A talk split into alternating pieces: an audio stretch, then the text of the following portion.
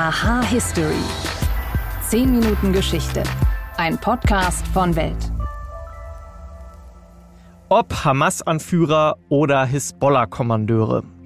Nach den brutalen Terroranschlägen der Hamas am 7. Oktober 2023 macht Israel Jagd auf die Organisatoren des Angriffs und ihre Unterstützer. Und es ist nicht das erste Mal in der Geschichte Israels, dass das Land systematisch Terroristen aufspürt, um sie zu töten. Eine besonders spektakuläre Operation dauerte fast zwei Jahrzehnte und nahm ihren Anfang in München. Wie Israels berühmt-berüchtigter Auslandsgeheimdienst Mossad die Verantwortlichen des Olympia-Attentats von 1972 jagte, darum dreht sich diese Folge. Außerdem finde ich für euch heraus, wie der Kaugummi entstanden ist. Mein Name ist Wim Ort und ich begrüße euch zu einer neuen Folge von Aha History. Schön, dass ihr dabei seid.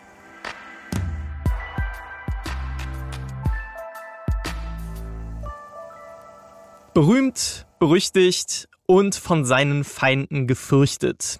Der israelische Auslandsgeheimdienst Mossad ist eine lebende Legende. Spätestens seit der Entführung des NS-Verbrechers Adolf Eichmann 1960 aus Argentinien kennt ihn beinahe jeder. Anfang der 70er Jahre kam es dann zu einer weiteren spektakulären Operation des Mossad.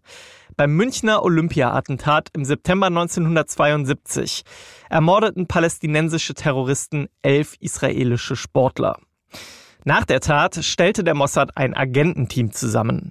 Der Auftrag, die Personen liquidieren, die direkt oder indirekt an dem Attentat beteiligt waren. Was als geheime Aktion begann, wurde später als Operation Zorn Gottes Welt bekannt. Was wir heute darüber wissen und welche Details noch immer im Dunkeln liegen, darüber spreche ich jetzt mit Weltgeschichtsredakteur Sven Felix Kellerhoff. Hallo Sven. Hallo Wim. Der Mossad, das ist eine Legende der Geheimdienste ja schon seit Jahrzehnten. Sie haben Adolf Eichmann in Südamerika gekidnappt und dann in Israel vor Gericht gestellt. Und besonders berühmt sind sie wegen 1972. In der Tat, nach der Katastrophe in Fürstenfeldbruck, also am Ende des palästinensischen Angriffs auf die israelische Olympiamannschaft, hat Golda Meir entschieden, die damalige israelische Premierministerin, eine ganz, ganz harte Frau, auch wegen der Erlebnisse, die sie als polnische, weißrussische Jüdin gehabt hat, entschieden, dass die Täter verfolgt werden sollen und eliminiert werden sollen. Insgeheim, nicht öffentlich, aber rücksichtslos. Auftrag gegeben an im Wesentlichen den Mossad, der sich äh, bedient hat bei anderen Einrichtungen des Staates Israel, zum Beispiel bei der Eliteeinheit Zayat Matkal. Das ist das Vorbild der GSG 9. Das sind so ähnliche Leute. Die können also ihre Waffen bedienen, sind auch geeignet, geheimdienstliche Operationen im Ausland auszuführen. Und dann hat man da gemeinsam tatsächlich eine Jagdoperation gemacht. Zuerst 1972, 73 vor allem. Du hast jetzt gesagt, die Drahtzieher sollten gefasst und getötet werden. Da kann man, wenn man jetzt zurückdenkt an den vergangenen Oktober und den Aussagen heute aus Israel, kann man durchaus Parallelen in Sachen Hamas erkennen, oder? Man kann nicht nur Parallelen erkennen, sondern äh, zumindest einen israelische Geheimdienstmann, nämlich der Chef des Inlandsnachrichtendienstes Shin Bet, hat ja auch ganz selbst in einem Interview diese Parallele aufgemacht. Er hat gesagt, wir werden sie jagen, äh, wie wir die PLO oder Schwarze September-Vertreter nach dem Münchner Olympia-Attentat gejagt haben. Das war eine glasklare Ansage und ich vermute, ich weiß es nicht, aber ich vermute, dass der Mossad und eben entsprechende andere Institutionen dabei sind. Heute ist das Credo der Armee ja voller Attacke gegen die Hamas. Wie ist man damals vorgegangen?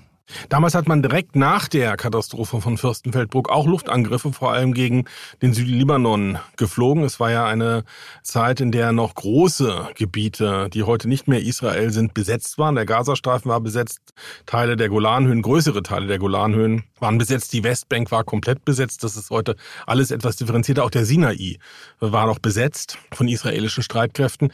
Sie haben im Libanon Gebiete angegriffen, äh, die eindeutig der PLO zuzuordnen waren und in denen der libanesische Staat seine Machtkompetenz verloren hatte.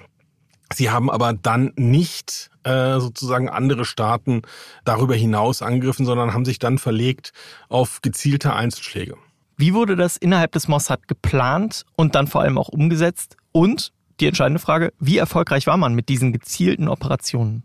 Es sieht so aus. Das ist das, was man sagen kann nach dem, was öffentlich bekannt ist, was verlässliche Leute, wie zum Beispiel der spätere israelische Ministerpräsident Ehud Barak, der eben einer der Anführer der Sayeret Matkal zu diesem Zeitpunkt war, gesagt haben, was äh, andere ernstzunehmende Mitglieder des Mossad und des Hayat Matkal gesagt haben, dass es immer wieder für jeden Anschlag neu zusammengesetzte Teams gab dass man versucht hat, auch, das ist ja auch eine Stärke des Mossad, weil es eben Juden in fast allen europäischen Ländern gibt, gibt es auch überall einheimische Juden, die natürlich perfekt, ich sage jetzt mal norwegisch oder holländisch oder spanisch oder sonst was sprechen. Die fallen nicht auf, weil sie nämlich einheimisch sind. Und dass sie sich trotzdem Israel zugehörig äh, fühlen und für den Mossad äh, wichtige Funktionen gemacht haben, ist ein ganz, ganz wesentliches Asset, das der Mossad überall im Ausland hat. Und mit diesen Leuten lässt sich natürlich so eine Operation viel, viel besser vorbereiten als mit allen anderen. Und was wir wissen, ist zum Beispiel von der schlimmsten Fehleinschätzung, die dem Mossad in diesem Zusammenhang äh, unterlaufen ist und die dann auch zum Abbruch äh, dieses Mordprogramms und Racheprogramms geführt hat, nämlich der Aktion in Lillehammer in Norwegen, dass es dort ein zusammengesetztes äh, Team war, mehrere norwegische Fachleute gewissermaßen, dann vermeintlich westeuropäische, in Wirklichkeit israelische äh, Agenten und dann kam eben auch noch der Mossad-Chef dazu, der äh, im Grunde genommen den Befehl geben sollte, dann sich aber verspätete mit dem Flugzeug, Linienflugzeug geflogen, damit es nicht auffiel. Dann musste eben eine Entscheidung vor Ort getroffen werden, ob die Zielperson bereits umgebracht wird und dann ist die Zielperson umgebracht worden, es war nur der Falsche. Ist also eine absolute Katastrophe, was da in Lillehammer passiert ist. Und daraufhin hat Golda Meir dieses Programm auch erstmal abgebrochen. Jedenfalls nach allem, was wir wissen, es sind dann 1979 und 80 wohl noch zweimal äh, entsprechende Anschläge durchgeführt worden. Einmal mit Erfolg den Ali Hassan Salami, den eigentlichen Chefplaner des Schwarzen September, haben sie in Beirut mit einer Autobombe erwischt. Abu Daoud, den eigentlichen konkreten Planer, äh, des Anschlags, der auch in München bis zum äh, Morgen des 5. September 1972 anwesend war, der das Terrorkommando sogar noch zum Zaun gebracht hat. Der ist in Warschau in einem Hotel niedergeschossen worden, hat aber überlebt und hat dann noch, äh, ich glaube, 25, 28 Jahre ganz fröhlich weitergelebt. Heute hat man ja eine ganz offene Kommunikation des Staates Israel und der Armeeführung. Wie lief das damals ab? War der Staat Israel damals auch so offen mit seinen Vorhaben?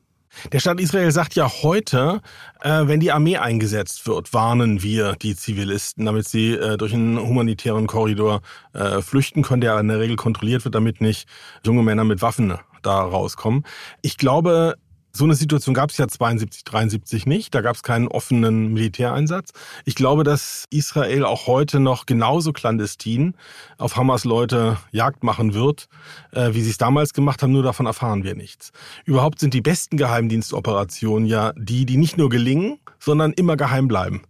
Das ist, führt zu einer gewissen, zu einem ungewissen Ungleichgewicht in unserem Wissen über Geheimdienste, denn der gute Geheimdienstagent will eigentlich über die gelungenen Operationen nicht reden und nur an die Öffentlichkeit kommen entweder zwar erfolgreiche Operationen, die dann aber irgendwie bekannt werden. Damit ist es schon der Erfolg wieder eingeschränkt oder aber gescheiterte Aktionen wie Lillehammer. Und dadurch kommt es auch zu diesem, zu diesem Ungleichgewicht in Sachen unseres Wissens über Geheimdienste. Ich glaube, Geheimdienste erreichen eine Menge mit sehr schwierigen Methoden. Also Geheimdienste sind dafür da, Gesetze zu brechen.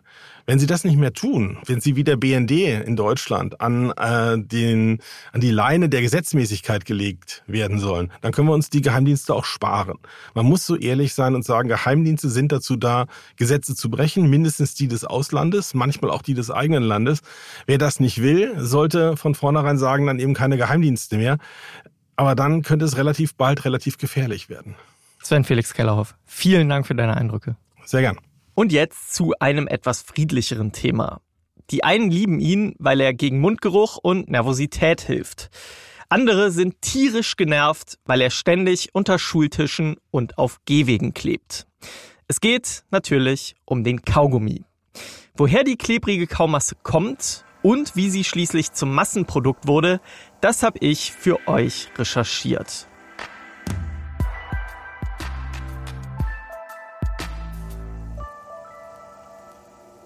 Die ältesten Kaugummireste, die bisher gefunden wurden, die stammen aus der Steinzeit und sind knapp 10.000 Jahre alt. Damals kauten die Menschen im heutigen Skandinavien auf Birkenrindenpech herum. Vermutlich machten sie das aber nicht aus Vergnügen, sondern um daraus Kleber für ihre Werkzeuge und Waffen herzustellen. Zu therapeutischen Zwecken wurde im antiken Griechenland außerdem das Harz des Mastixstrauches gekaut, um damit die Zähne zu weißen und den Mund zu pflegen.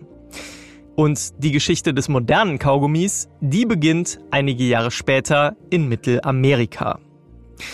Dort kauten Maya und Azteken vor rund 2000 Jahren auf dem Vorgänger des modernen Kaugummis herum. Schickle das ist der zähflüssige Saft aus dem Stamm des Breiapfelbaums. Reisende brachten dieses Baumharz schließlich mit nach Nordamerika. Als der New Yorker Erfinder Thomas Adams Schickle kaufte, wollte er damit Reifen oder auch Spielzeug herstellen. Doch das klappte nicht. Er experimentierte weiter, mischte Schickle mit Zucker und erfand so vor über 150 Jahren den modernen Kaugummi. Die klebrige Masse ersetzte die bis dahin existierenden Kaugummis aus Wachs oder Fichtenharz und wurde schnell zum Verkaufsschlager. Zum endgültigen Durchbruch verhalf dem Kaugummi dann der Seifen- und Backpulverhändler William Wrigley Jr. Er schenkte jedem, der bei ihm einkaufte, einen Streifen seines Wrigleys Kaugummis dazu. Und schon bald war dieser Kaugummi viel beliebter als die Waren selbst. Das Ende des Zweiten Weltkriegs brachte den Kaugummi schließlich mit den US-amerikanischen Truppen nach Europa.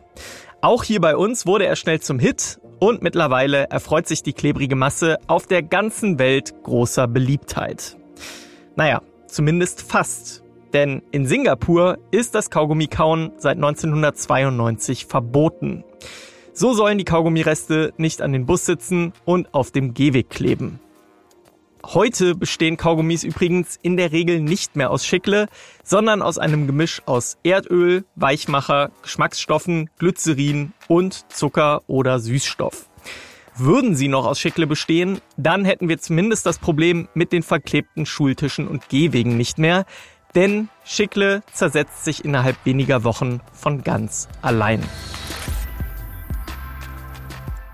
Und damit endet diese Folge von Aha History. Ich freue mich wie immer, wenn ihr uns auf den Plattformen eine Bewertung dalasst oder auch ein Abo.